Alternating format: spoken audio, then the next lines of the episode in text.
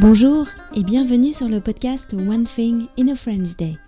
Aujourd'hui, vendredi 23 septembre 2022, cet épisode, le numéro 2163, s'intitule Flâner dans Paris, les grands magasins, le printemps et Lafayette Gourmet.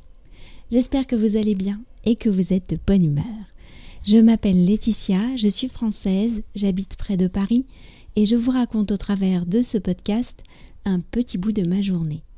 Vous pouvez vous abonner pour recevoir par email le transcript, le texte du podcast sur onethinginafrenchday.com.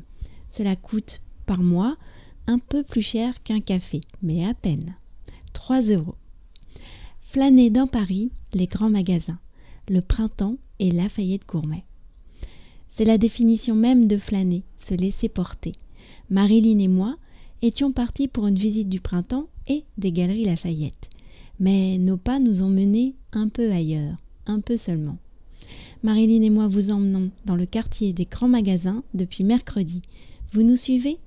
Dans les notes de l'épisode de mercredi, vous trouverez un historique de ces deux grands magasins parisiens. Alors, nous avons fait un tour au printemps avec Marilyn. On est allé, euh, on a fait un petit tour au rez-de-chaussée où il y a pas mal euh, de marques de luxe. Au premier étage où il y a aussi des marques de luxe. Au deuxième étage où il y a aussi des marques de luxe. Et nous sommes finalement arrêtés au troisième étage où il y a des, c'est plutôt des marques de prêt-à-porter, mais c'est, quand même, euh, des marques intéressantes. Euh, on a découvert des marques d'ailleurs, on s'est arrêté, on a bien regardé. Mais ça reste aussi euh, des vêtements euh, assez chers. Là, on était vraiment dans le printemps de la femme. Comme nous a dit le gardien à l'entrée, enfin le vigile, le printemps des princesses. Et après, on est ressorti, on s'est dit qu'on allait faire un tour tout de suite aux Galeries Lafayette, histoire de, de sentir la différence. C'est vrai que moi, j'ai trouvé le printemps assez froid. Euh, ça manque un peu de chaleur. C'est vrai que comme il n'y a pas cette coupole, on n'est pas visuellement dans quelque chose qui, qui, coupe le souffle. Alors, je pense qu'il faut plus aller au dernier étage du Printemps de l'Homme pour voir la, vue euh, sur Paris. Et euh, alors en, sortant boulevard Haussmann, on a tout de suite été attiré par le. parce qu'on se rappelait comment était avant le Lafayette Gourmet, qui est une espèce de grande épicerie avec des stands de différentes marques, des traiteurs, etc. C'est vrai que c'était un endroit qui était chouette. Et en fait, il a déménagé de l'autre côté du boulevard Haussmann. Donc comme ça faisait longtemps que j'étais pas allée non plus, on est allé faire un tour pour voir euh, comment c'était. Alors le euh, sous-sol, le moins 1, niveau moins 1, c'est euh, vraiment un marché, une sorte de marché avec des fruits, un fromager, etc. Au rez-de-chaussée, il y a une grande boulangerie plusieurs pâtissiers qui sont représentés, des traiteurs italiens, grecs, etc., asiatiques aussi. Et là, nous sommes au premier étage où il y a des comme euh, différents petits restaurants ouverts sur euh, l'escalier euh, central où il y a les escalators. Et là, nous sommes dans le, la pâtisserie du moment qui accueille Geoffrey Cagne. C'est un pâtissier qui est rue Legendre dans le 17e alors, euh, toi, tu ne le connaissais pas, euh, Marilyn, et moi, j'en avais entendu parler. Euh, enfin, j'étais passée devant rue Legendre, et puis c'est Josépha qui en a parlé dans, dans l'épisode qu'on a enregistré au début de l'été. C'était sa pâtisserie coup de cœur.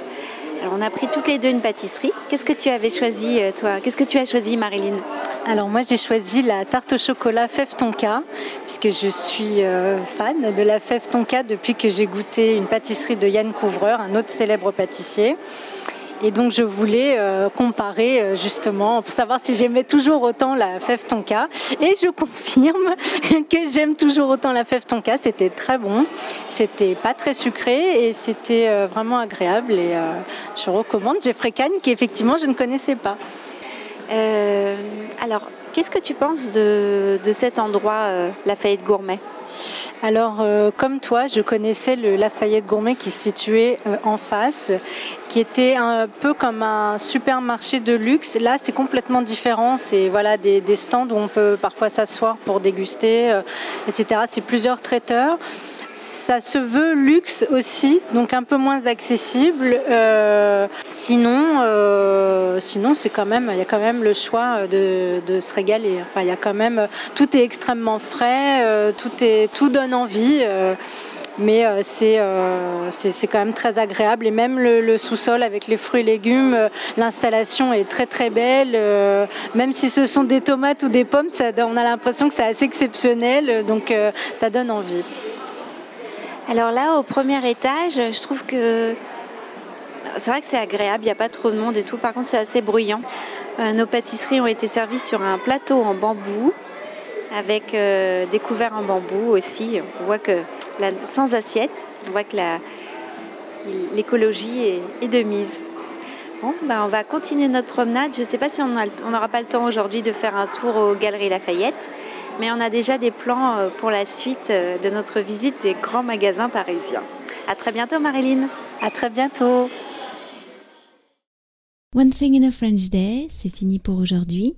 Si vous avez envie de m'envoyer un message, n'hésitez pas, frenchday.gmail.com. Je vous souhaite à tous de passer un très bon week-end et je vous dis à lundi prochain pour un nouvel épisode du podcast. À bientôt, au revoir.